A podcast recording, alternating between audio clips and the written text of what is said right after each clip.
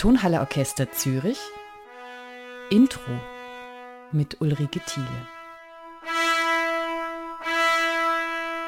Heute habe ich die große Freude, mit Iveta Abkalner zu sprechen. Sie ist Organistin und unsere Fokuskünstlerin in dieser Saison. Frau Abkalner, Sie sind Titularorganistin der Hamburger Elbphilharmonie und haben schon auf vielen Orgeln weltweit gespielt. Inzwischen auch bei uns in Zürich auf der Kuhnorgel in der großen Tonhalle. Wenn Sie beide Orte, beide Orgeln vergleichen würden, Elbphilharmonie und Tonhalle, was sind die Unterschiede? Was sind Gemeinsamkeiten im Spiel, im Klang, im Gefühl? Das ist tatsächlich so, dass ähm, Orgel ist und bleibt eine Orgel, so natürlich ein königliches Instrument, aber jede Orgelbaufirma hat eigene musikalische, ästhetische Ideen, wie man eine Orgel klingen lassen möchte. Und das ist auch gut so. Da gibt immer natürlich auch ganz große Korrespondenz zwischen Orgel und natürlich auch Raum. Weil Raum ist extrem wichtig. Wie groß, wie klein, wie hallig, in welcher Form dieser Raum gebaut wurde, welcher Raum muss mit diesem Orgelklang befüllt werden. Und das natürlich ist dann wiederum eine Zusammenarbeit zwischen Klangarchitektur und Haus- oder Saalarchitektur. Ähm, und von da aus natürlich, wir sehen vor unseren Augen zwei komplett unterschiedliche Konzertsäle. Elbphilharmonie mit, mit ihren äh, modernen äh, Ausbau und runden Saal, Weinberg-Prinzip in Sitzplan und ja, gute und klassische, äh, bisschen auch historische Tonhalle, Konzertsaal. Das ist schon natürlich Nummer eins als Ausgangspunkt für Orgelbaufirmen, die dann auch dementsprechend eine Orgel bauen müssen.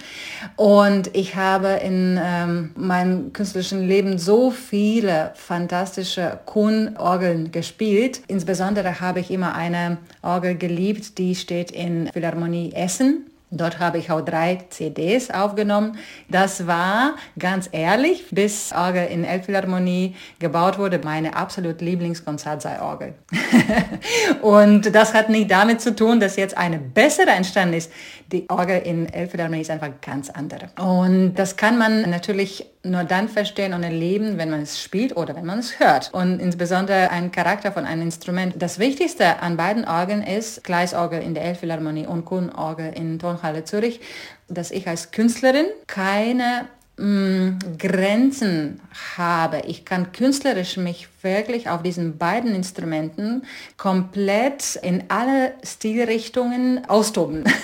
Ich darf wirklich alle meine künstlerischen Ideen umsetzen.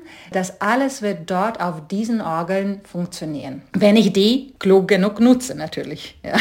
Weil ganz viele immer noch denken, dass es reicht, eine sehr gute Orgel zu haben, äh, einfach einen Knopf zu drücken, Motor anschalten und die klingt wunderbar, einfach weil die so wunderbar gebaut ist. Aber wir wissen, dass es nicht so einfach ist eigentlich eine Orgel klingt unter unseren Fingern und Füßen. Nur so gut, spannend, interessant, elegant, flexibel, scharf, zart, wie wir die klingen lassen. Das heißt, welche Klangfarben wir aussuchen, weil das steht nämlich nicht in den Noten. Das ist unser mm, Malkunst. Erinnern Sie sich, wann und wo Sie zum ersten Mal bewusst Orgelmusik gehört haben? Äh, ja, das erinnere ich ganz genau. Und zwar, ich bin in sowjetischen Lettland aufgewachsen. Und äh, natürlich in der Zeit, wo ich zur Schule ging und wo ich auch Konzerte hören durfte, zum Beispiel in Musikschule, Schule oder auch in Konzertsälen. Leider wurden Kirchentüren geschlossen oder waren geschlossen für uns alle. Das heißt, Kirchen standen da, Kirchentüren und Kirchenorgeln waren im Raum, aber natürlich in Atheismus, das war ziemlich schwierig, eine Kirche so freilich zu besuchen und überhaupt so ein Konzert zum Beispiel zu veranstalten oder im Konzert, äh, Orgelmusikkonzert zu sitzen, ähm, war für mich als Mädchen in Provinz ähm, gar nicht möglich. Wir hatten und haben immer noch natürlich eine der besten Orgeln der Welt in Riga, in Domkathedrale. Dort haben Leute aus ganzen großen sowjetischen Unionen Sowjetunion und ähm, natürlich auch wir, die in Lettland leben, äh, Konzerte hören dürfen. Das war nämlich als ein Konzertsaal damals aktiv, Dom zu Riga. Und diese Orgel wurde natürlich bespielt und nur für mich, wie gesagt, ich bin doch nicht aus Riga, sondern 250 Kilometer südöstlich von Riga entfernt äh, aufgewachsen und dort ging ich zur Schule und dort habe ich auch meine erste musikalische Erfahrungen gesammelt. Äh, das war dann auch nicht machbar. Aber meine Mutter hatte ganz, ganz, ganz viele Schallplatten. Komplette Kollektion historische Orgel Lettlands, genau. Und da waren ganz viele Orgeln dokumentiert. Und die habe ich mir mehrmals angehört. Und interessant ist, dass für mich als ein Kind, der schon mit fünf äh, angefangen hat zu spielen, auch Musik zu einfach ernst zu nehmen, auch zur Musikschule zu gehen und äh, tatsächlich auch aktiv jeden Tag geübt habe ich auch. Aber für mich existierten in faktischen und realen Leben alle Instrumente, die wir kennen, also Orchesterinstrumente und so, auch Klavier und Percussion und so weiter. Aber Orgel war für mich immer so ein Instrument. Es gibt aber es ist irgendwie doch etwas ganz Besonderes, weil nämlich mir zum Beispiel gar nicht zugänglich. Und das war immer so wirklich ein König, den ich nicht so einfach besuchen kann oder mal erleben kann. Und ich wusste eigentlich, in einem oder anderen Moment hatte ich Gedanken und auch Wunsch, eine Organistin zu werden. Aber das war auch mir klar, das ist gar nicht machbar. Das ist, das ist nicht realistisch. Ich könnte jetzt von Klavier zu Flöte wechseln oder zu Cello oder zu ähm, Geige. Aber Orgel, es existiert aber nur für besondere Momente, nur für besondere Menschen, nur für besondere Orte und ich bin nicht dort. ja, irgendwie äh, auch ein bisschen schmerzvoll, das jetzt zu hören, aber das war für mich was ganz Unbegreifliches wahrscheinlich so, irgendwie da ganz hoch oben. Ich wollte eigentlich nach dem Plan B fragen, nach dem Alternativplan, anstatt Profi-Organistin zu werden, aber irgendwie bietet sich eher die Frage an, wie ist es denn doch ein Plan A geworden? Also wie sind Sie dem König doch näher gekommen?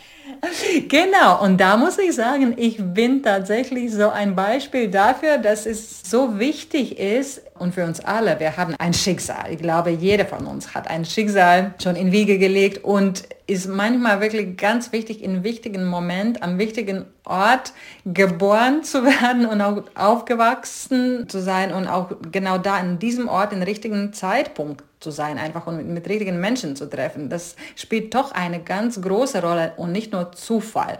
Und ich bin tatsächlich, glaube, im richtigen Zeitpunkt geboren worden. Das heißt, ich habe dieses große Appetit zur Orgel in meine Kindheitsjahren entwickelt. Ich habe dieses Instrument als was ganz Besonderes kennengelernt. Und dann mit meinen 15 Jahren habe ich auch unsere singende Revolution in Lettland erleben dürfen. Ein Moment, wo wir aus sowjetischem Land wieder unabhängig wurden und Lettland hat ihr Unabhängigkeit zurück ersungen eigentlich. Ja, das war tatsächlich unsere äh, singende Revolution. So einfach war das nicht. Das war natürlich auch nicht äh, ohne Blut und Kampf, aber im Jahr 1990 und 1991, das waren dann diese Jahre, wo wir unsere Unabhängigkeit wiederbekommen haben und ich dürfte oder musste auch mein Studium beginnen in Musikcollege. Das ist eine Stufe vor Hochschule in Lettland. Und auf einmal, alle diese Kirchentüren standen offen, auf einmal alle Orgeln, egal, gute Qualität oder schlechte, meistens leider schlechte, weil die natürlich nie gepflegt wurden in sowjetischen Zeit, die waren auch zugänglich. Und in meiner Provinzstadt 250 Kilometer südöstlich Rigas wurde erste Orgelklasse Lettlands eröffnet. Und ich war buchstäblich erste Orgelstudentin in wieder unabhängigen Lettland. so, das heißt, ich war wirklich im richtigen Zeitpunkt am richtigen Ort und dürfte auch unsere Geschichte unseres Landes erleben, was auch eine sehr wichtige persönliche Geschichte geworden ist, weshalb wir auch heute sprechen. Es waren offensichtlich historisch-politische Ereignisse, die ihren Weg mitbestimmt haben. Gab es auch WegbegleiterInnen, die sie geprägt haben? Ähm, das ist natürlich ganz richtig, was Sie fragen, weil ganz allein schafft man es nicht. Gleichzeitig, auch wenn ganz viele Begleiter und Begleiterinnen und Menschen, die wirklich mit gutem Willen nur Gutes wünschen, äh, umherum sind und helfen Mensch selber, aber kein wirklich richtig tiefes Ziel und Motivation hat und Disziplin und wirklich sehr, sehr, sehr harte Arbeit leisten möchte, dann passiert auch nichts. Und ich glaube, ich war wirklich ein, ja, auch ein stures Kind. Eigentlich, ich war sehr stur und äh, kann das jetzt auch in meinen Kindern sehen, äh, dass die auch etwas äh, bekommen haben. Aber diese Sturheit, genau in diesem Sinne, und genau damals, weil ich war doch Teenager, 15 Jahre alt, ne, genauso wie mein Sohn jetzt, das hat damals echt viel geholfen. Und die Menschen, die mich begleitet haben, die wussten ganz genau, wie damit umzugehen. Das heißt, erstmal, ich habe eine volle Unterstützung von meiner Familie bekommen, von meiner Mama insbesondere. Die haben an mich geglaubt und die haben tatsächlich mich unterstützt. Und ich hatte fantastische Lehrer. Ich hatte einfach fantastische Klavierlehrerin, die eigentlich langjährigste Lehrerin in meinem meinem Leben gewesen ist. Von meinem ersten Schritt in Musikschule in Lettland, in meinem Heimatort Resekne, bis Abschluss. Die war mit mir jeden Tag sozusagen und die hat zwölf Jahre lang mich tatsächlich nicht nur unterrichtet, sondern auch unterstützt und begleitet. Und ich habe nicht ab sofort von Klavier auf Orgel gewechselt. Das heißt, ich hatte Glück, nicht nur einen Professor oder Professorin zu haben, nicht nur Klavierprofessor, sondern auch Orgelprofessor, nicht nur Klavierlehrerin, sondern auch Orgellehrerin und auch später Klavierprofessorin in London und dann äh, ganz am Schluss Solistenklasse Orgel, äh, Orgelprofessor äh, in Stuttgart. Und immer diese Kooperation zwischen zum Beispiel zwei Professoren in Riga in Hochschule, war sehr, sehr, ja, nicht nur freundlich, sondern wirklich, die haben sich auch nicht als Konkurrente gesehen. Und keine von denen hat versucht, sein Instrument wichtiger zu stellen. Weil ich war tatsächlich ein Ausnahmefall in Riga, in Musikakademie, durfte man damals keine zwei äh, Instrumente gleichzeitig als Hauptinstrumente studieren. Ich war ein bisschen so als Experiment und mir wurde das erlaubt. Und äh, deshalb, das war tatsächlich ein doppelter eine doppelte Belastung für mich rein, rein physisch. Ja, man musste einfach leisten, aber doppelt zu viel. Äh, zwei volle Fächer habe ich abgeschlossen und diese Leute haben mich wirklich unterstützt und begleitet und meine Professoren ähm, in beiden Instrumenten haben nur äh, wirklich ähm, bis heute, muss ich sagen, äh, das Richtigste und Wichtigste immer gesagt und das wirklich auch mein Charakter und, und mein whole being, wie man sagt, mein Wesen ähm, angepasst. Und ähm, dafür bin ich denen sehr, sehr dankbar. Leider alle drei, die aus Lettland kamen und die meine erste Begleiter waren, Professor Dexnis in Riga und Professor Bitis in Riga, Klavier und Orgel, genauso wie meine Klavierlehrerin, die mit mir zwölf Jahre im Klassenzimmer gearbeitet hat. Ähm, leider die äh, alle sind schon tot und ähm, es fehlt mir und das spüre ich auch. Gibt es etwas, vielleicht einen Satz oder einen Ausspruch von Ihren LehrerInnen, die Sie begleiten, auch wenn die Personen fehlen? Ja, ja, ja. und das ist, ich war immer sehr diszipliniert und sehr akkurat und könnte ganz schnell alles umsetzen, was mir gesagt wurde.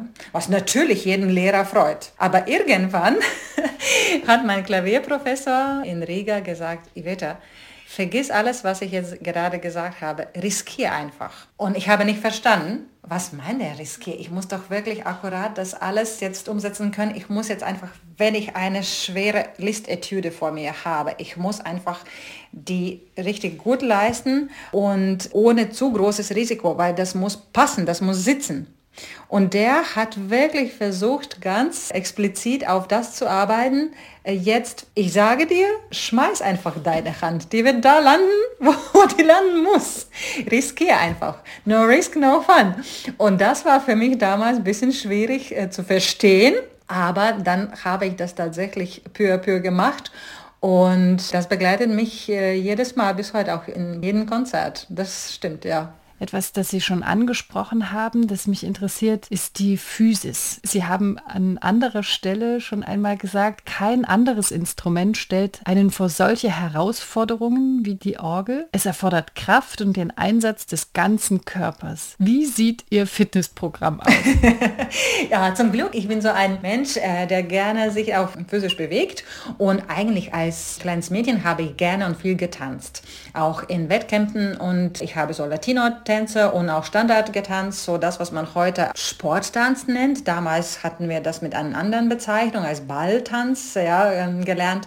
Und von da aus hatte ich auch von klein an eine Haltung durch meine Tanzlehrerin. Das hilft natürlich extrem, insbesondere beim Orgelspiel, weil wenn Sie jetzt vorstellen, dass Sie sitzen und jetzt heben Sie beide Beine und beide Hände hoch, wo haben Sie am meisten Spannung? Natürlich im Rücken- und Bauchbereich. Und wenn dort alles krumm und schief wäre, dann würden sie ganz schnell nicht nur physisch müde, sondern sie würden ganz bald auch Schmerzen bekommen. In allen Bereichen, auch in Schultern, im Nacken, überall.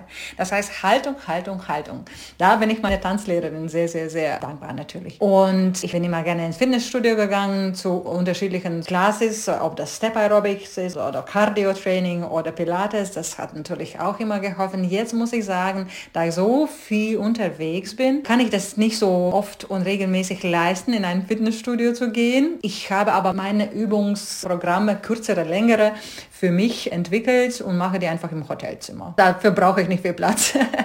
Äh, aber tatsächlich ganz viele auch junge Organisten, wenn ich die treffe oder allein schon beim Wettbewerben auf der Bühne laufen sehe, bevor die eine oder andere Note gespielt haben, kann ich schon merken und ahnen, wie es klingen wird. Allein von Haltung. das mag vielleicht jetzt übertrieben klingen, aber das ist wirklich besonders beim Orgelspiel sehr, sehr, sehr wichtig. Dann kann man auch alles weitere viel einfacher und vielleicht auch schneller leisten, weil wir müssen um unsere Mitte, was unser Bauchmuskel sind und auch unseren Rücken, wir müssen ganz flexibel nach alle Richtungen drehen können, fast 180 Grad.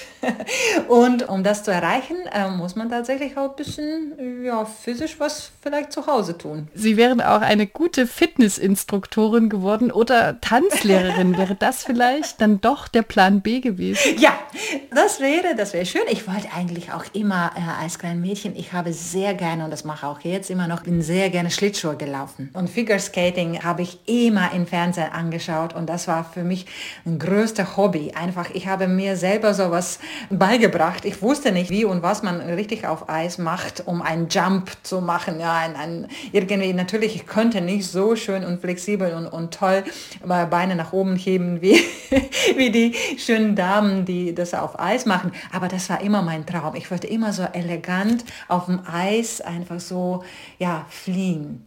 Und äh, das war natürlich jetzt wieder in meinem Stadt, in Provinz, 250 Kilometer südöstlich Rigas, gar nicht möglich, weil wir hatten nicht solche Möglichkeiten, zum Beispiel Schlittschuhlauf, ähm, Eiskunstlauf heißt es, zu lernen. Jetzt gibt es und jedes Mal, wenn ich da bin, äh, in meinem Heimatort, da habe ich mein eigenes Festival. Dieses Jahr schon zum achten Mal hat es stattgefunden und ich nehme immer ein Hotelzimmer im Hotel, was neben dem Olympischen Zentrum ist und da ist eigentlich Eisstadion, buchstäblich zehn Meter von dem Hotel entfernt.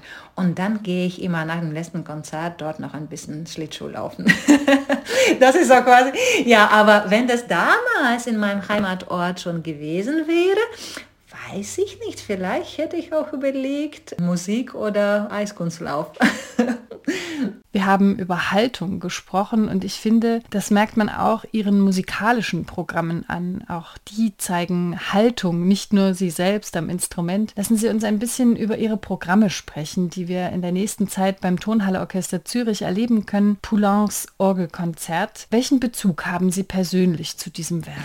Jeder Organist, vielleicht wenn nicht dieses Konzert gespielt hat, dann wünscht sich dieses Konzert mal gespielt zu haben. Für diejenigen, die das nicht wissen und sagen, äh, eigentlich schade, dass für ein Orchester so wenig komponiert wurde, kann ich jetzt nochmal sagen, das stimmt nicht. Es gibt ganz viel und ganz tolle Werke, aber natürlich äh, muss ich sagen, das Poulain-Konzert am häufigsten gespielt äh, wird und man versteht auch warum weil das ist einfach das schönste Konzert und, und wirklich tollste, was für Orgel und Orchester komponiert wurde. Und äh, deshalb bin ich nie müde, Poulenc-Orgelkonzerto zu spielen. Und für mich seit dem Jahr 2019, seitdem ich mit Maestro Maris Jansons auf Tournee gegangen bin, im März waren wir in fantastischen Konzertsälen in Paris, Luxemburg, Wien Musikverein, München, Budapest. Wir hatten ganz tolles Tournee äh, gespielt mit beiden Meilensteinen Orgelrepertoires für Orgel und Orchester, das heißt Poulenc-Konzert und Saint-Saëns Orgelsinfonie.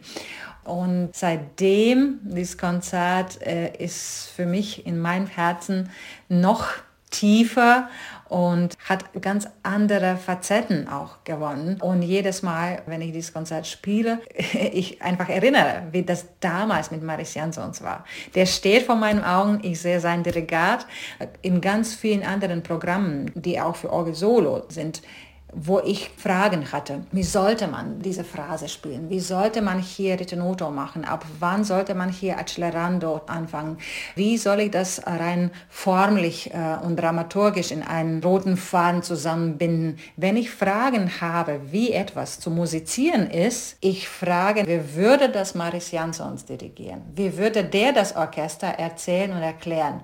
Und dann habe ich Antwort. Und ich glaube, ich spiele auch Poulenc-Konzert nach März 2019 anders als vor März 2019. Gibt es eine Schlüsselstelle, von der Sie sagen würden, genau diese spielen Sie anders seit dem März 2019? Mm, ja, da gibt es ein paar in der Partitur, wo kein Echo-Effekt komponiert wurde. Nach einer Phrase, die erstmal mezzo forte gespielt ist, haben wir die bei Wiederholung tatsächlich beide auf einmal empfunden, dass die sollte als Echo erklingen. Auch in ganzem Orchester. Und seitdem möchte ich das immer so machen. Obwohl in Noten, das steht durchgehend mit sofort. Und das betrifft nur einen Takt, ja, oder eineinhalb. Aber das sitzt tatsächlich ziemlich tief. Das macht Sinn. Und vielleicht war das auch so von Komponisten gedacht, aber nicht in Noten geschrieben. In unserer Reihe Kosmos Kammermusik werden Sie zusammen mit Musikerinnen und Musikern des Tonhalleorchesters Kammermusik in der großen Tonhalle spielen. Wie finden Sie mit der Orgel zu der intimen Atmosphäre, die den Reiz von Kammermusik ausmacht? Mhm. Viele Musiker und Zuhörer denken, ja, Orgel ist groß. Orgel wird immer doch lauter sein als eine Flöte oder als ein Akkordeon oder als Cello äh, oder als Quartett. Und diese Überraschungsmomente, wo Publikum und meine Kollegen, mit denen ich zusammen musiziere, erfahren oder erleben, das Orgel kann wirklich auch eine ganz zarte, filigrane Mit- oder Beistimme haben und nicht nur dominiert. Wenn man diesen Effekt erfährt, man ist sehr, sehr, sehr glücklich und überrascht. Und ich muss sagen, zum Beispiel, ich habe jetzt äh, in diesem Jahr in Los Angeles ein große Orgel von Walt Disney Concert Hall, ein Kammermusikprojekt gemacht mit Quartett und diese riesige Maschine, wie die da nennen, ja.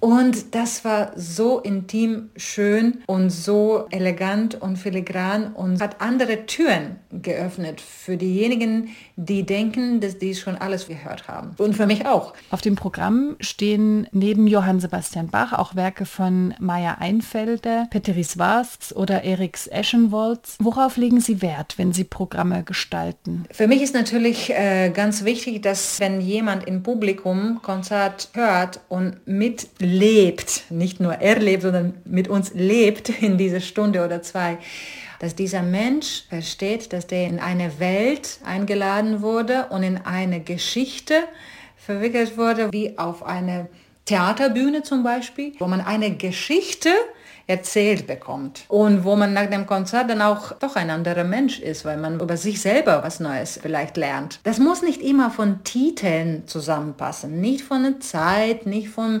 Geografie der Komponisten, nicht unbedingt alles muss in einen Tonart komponiert worden, aber da muss dieser rote, emotionale rote Faden sein. Und natürlich, wenn ich jetzt in Bach auch Werke aus meiner Heimat programmiere, ist auch natürlich klar, ich möchte ein bisschen länger in Lettland bleiben in, diesem Programm. Und ich, ich spiele Musik aus meinem Land sehr, sehr, sehr gerne, weil natürlich ich bin Lettland, in meinem Herzen ist Lettland und meine Mentalität und mein, mein Temperament und mein Charakter ist lettisch und ich möchte auch Publikum und Menschen, die vielleicht in Lettland noch nie gewesen sind, diese Schönheit dieses Landes erzählen. Und übrigens, was Bach betrifft, Bachs letzter Schüler, Johann Gottfried Mütel, war Organist in Riga, in Petrikirche und wurde auch in Lettland begraben. Da ist auch tatsächlich eine, ein Zusammenhang, ein Connection zwischen Bach und Lettland, auf diese Sinne.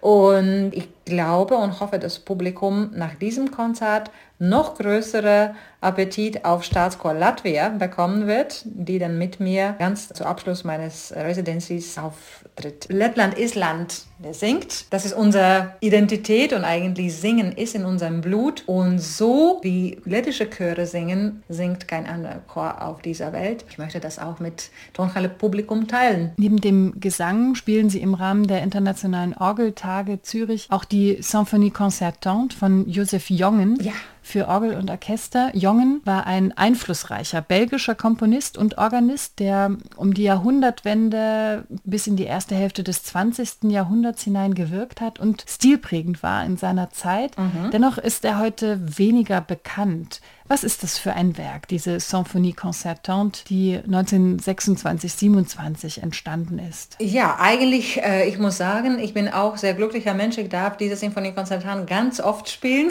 Und für mich, das, äh, ich weiß, dass nicht zu viele kennen diese wunderbare Musik, vielleicht auch diesen Komponisten nicht zu viele, aber für uns Organisten, Josef Jongen ist schon ein bekannter Name und meistens dank Symphonia Concertante auf jeden Fall, das ist ein sehr farbiges Werk und hat natürlich ganz viel mit französischer Musik und Farbenwelt zu tun, aber gleichzeitig fast wie Duo für Orgel und Orchester ist es komponiert äh, und vielleicht deshalb auch Titel, äh, vielleicht auch deshalb nicht Concerto für Orgel und Orchester, sondern Symphonie Concertante. Und man sollte nicht vergessen, dass dieser Opus wurde eigentlich für eine Orgel in Wanamaker äh, Einkaufszentrum, so großen Department Store in Amerika komponiert. Eigentlich, das war ein Auftragswerk und musste da auf dieser riesen Orgel gespielt werden, äh, wurde auch, aber viel, viel, viel später als geplant, nachdem äh, Auftragsgeber schon gestorben ist, äh, Wanamaker. Und wenn man schaut, wie diese Orgel dort aussieht und dass diese Orgel immer noch, ich glaube, jeden Tag Tag dort gespielt ist, um Mittagszeit oder kurz nach Mittag, ich weiß nicht. Leute gehen shoppen und jemand spielt live Orgelmusik. Und wenn man diese Größe von dieser Orgel betrachtet, Auftrag war ein natürlich ganz impressive, ja, so was ganz Besonderes äh, für diese Orgel zu komponieren, dann kann man schon verstehen, warum Symphonie Concertante auch so virtuos zum Beispiel besonders am Finale klingt und warum dieser Klang- und Farbenwelt so breit ist, aber sehr, sehr, sehr klug auch balanciert. Direkt im Anschluss gestalten Sie noch gemeinsam mit Daniela Timokin den Orgeltag für Kinder. Wie erklären Sie Kindern Ihr Instrument, die Orgel? Oh, Kinder sind Wunder, ein wunderbares Publikum, auch natürlich sehr kritisches Publikum. Muss man immer ganz vorsichtig äh, überlegen, wie und was man ein Kind antwortet. Aber äh, ganz ehrlich, ich habe das immer mit großer Freude gemacht, weil Orgel in sich ist eine große Welt und hier sage ich auch, äh, natürlich jedes Instrument ist sehr, sehr, sehr spannend. Aber für Kind ein großes Instrument zu sehen äh, und das mal mit einem Spaceshift oder einem, mindestens einem Flugzeug zu vergleichen, ist sehr, sehr, sehr spannend. Allein wenn man so viele Tasten, so viele Knöpfe, so viele Pedale sieht und dann da leuchtet noch was, das ist eine Seite. Aber andere, wenn man tatsächlich erklärt, wie diese Welt, wie dieses Haus oder wie diese große Familie mit so vielen Mitgliedern äh, funktioniert und wenn man Kindern auch noch zum Beispiel Möglichkeit gibt, selber äh, was zu spielen und auf diese Orgelbank zu setzen, vielleicht auch selber diesen Farben zu ändern, um zu verstehen, wie eigentlich unendlich groß die Farbenpalette einer Orgel ist. Ihre eigenen Kinder sind immer ein bisschen mit dabei, wenn sie unterwegs sind. Mhm. Sie haben Glücksbringer von beiden in einem kleinen Säckchen dabei. Mhm. Was würden Sie tun, wenn Sie diese Glücksbringer verlieren würden? Oh, das, ist, das ist wirklich, ich denke jedes Mal, wo sind die? Und das ist die erste Sache, was ich immer nach dem Konzert dann nochmal checke und sicher gehen will, dass die nicht im Konzertsaal vergessen wurden. Das wäre für mich genauso wie Orgelschuhe zu verlieren oder Orgelschuhe zu vergessen, obwohl von Orgelschuhen habe ich noch mehrere Paare zu Hause. Aber das, was dort in diesem schönen kleinen dunkelroten Säckchen das ist wirklich so was, was, was ganz Besonderes und das kann man nicht wiederholen. Wahrscheinlich würden meine Kinder was Neues für mich machen, aber da die Sachen, die dort drin sind, sind mindestens zehn, wenn nicht mehr Jahre alt, ist schon, kann man sagen, ein bisschen Geschichte und dazu auch ein sehr schönes Geschenk von Papst Johannes Paulus II. Und das ist natürlich auch was ganz Besonderes für mich. Ja, das begleitet mich auf allen Reisen und für jemanden, der überall doch alleine reist und pro Jahr mehr Nächte in Hotels schläft als zu Hause und auch viel öfter alleine frühstückt und zu Abend isst als mit Familie. Das ist dann doch was äh, nicht nur als Glücksbringer, das ist wirklich wie ein zweites Herz, was man mit, mitträgt. Deshalb, ich denke nicht dran, ich passe auf. Jetzt haben Sie die Orgelschuhe angesprochen, das interessiert mich mhm. doch noch. Was machen denn Orgelschuhe aus? Was ist das Besondere daran? Ja, das ist tatsächlich, jeder Organist würde eigene Geschichte erzählen, aber auf jeden Fall, jeder Organist hat ein Orgelschuhpaar. Das heißt, Schuhe, die nur für Orgelspiel gedacht sind. Eine vielleicht spielt auch ohne Schuhe, nur barfuß, nur mit Socken. Andere hat bequeme Schuhe in einem beliebigen Laden gefunden, die einfach sehr bequem für ihn oder für sie ist. Aber ich finde, dass meine Füße, die Leistung, was die bringen müssen, ist schon ziemlich groß. Und äh, ich habe schon vor ganz, ganz, ganz vielen Jahren überlegt, wie wäre das? Ich brauche eigentlich so dieses Gefühl von einer Haut, die dann doch nicht nackt auf Pedal tritt. Gleichzeitig, ich möchte die spüren. Das heißt, die Sohle muss ziemlich dünn sein, ziemlich sensibel sozusagen, aber gleichzeitig auch fest genug sein, um einfach zu funktionieren, weil natürlich das ist schon nicht nur Tanzerei auf Pedalen, sondern tägliche, tägliches Arbeit, ja. Und äh, für mich habe ich auch verstanden, dass zum Beispiel ganz wichtig ist, dass Schuhe nicht nur aus äh, ganz guten, zarten Leder sind, sondern dass zum Beispiel Fußspitze ziemlich fest ist und natürlich einen ganz besonders für mich hohen Absatz hat, weil ganz oft spiele ich auch Intervalle mit einem Fuß wo zum Beispiel zwei oder manchmal drei Tasten gleichzeitig gedrückt sein müssen. Dazwischen sind aber Tasten, die nicht ins Spiel kommen. das heißt, man muss auch Fuß irgendwie formen können, äh, um Intervalle spielen zu können. Und das natürlich macht man äh, einfacher mit einem Absatz. Und da ich nicht besonders groß bin, wir haben aber ähm, mehr als zwei Oktaven Fußtasten, dann natürlich Amplitude von Bewegung, wenn man einen Absatz hat, ist dann auch einfacher, weiteste Tasten zu greifen und zu berühren und zu spielen. Und last but not least, äh, die Schuhe müssen schön aussehen. das ist doch wichtig, wenn man auf die Bühne geht und ein, ja, eine schöne Kleidung angezogen hat. Schuhe gehören doch dazu. Schuhe gehören zu Outfit. Ich passe schon auf, dass auch Schuhe viel sagen. ein Statement. Aber natürlich das Wichtigste ist diese funktionell, aber funktionell und schön. Gleichzeitig ist nicht immer einfache Aufgabe. Mein Schuhmacher in Lettland hat das aber sehr gut umsetzen können und deshalb habe ich natürlich mehrere Paare zu Hause in mehreren Farben. Wie viele? Äh, oh, habe ich eigentlich nicht mitgezählt. Natürlich diejenigen, die ich am meisten nutze, sind zwei. Einen in Silber und einen in Gold. Schwarzen kommen viel seltener ins Spiel. Dann habe ich noch Lackschwarz, noch Weiß, noch Rot, noch Überschuhe äh, zu Hause. Mindestens, ich glaube, neun bis elf Paare habe ich schon. Aber die ja, Hauptarbeiter sind zwei. zwei Paare davon. Vielen Dank, Evetta Abkalner, für die vielfältigen Einblicke, Risikofreude, Geschichte bis hinein in den Schuhschrank. Vielen Dank für das Gespräch. Sehr gerne.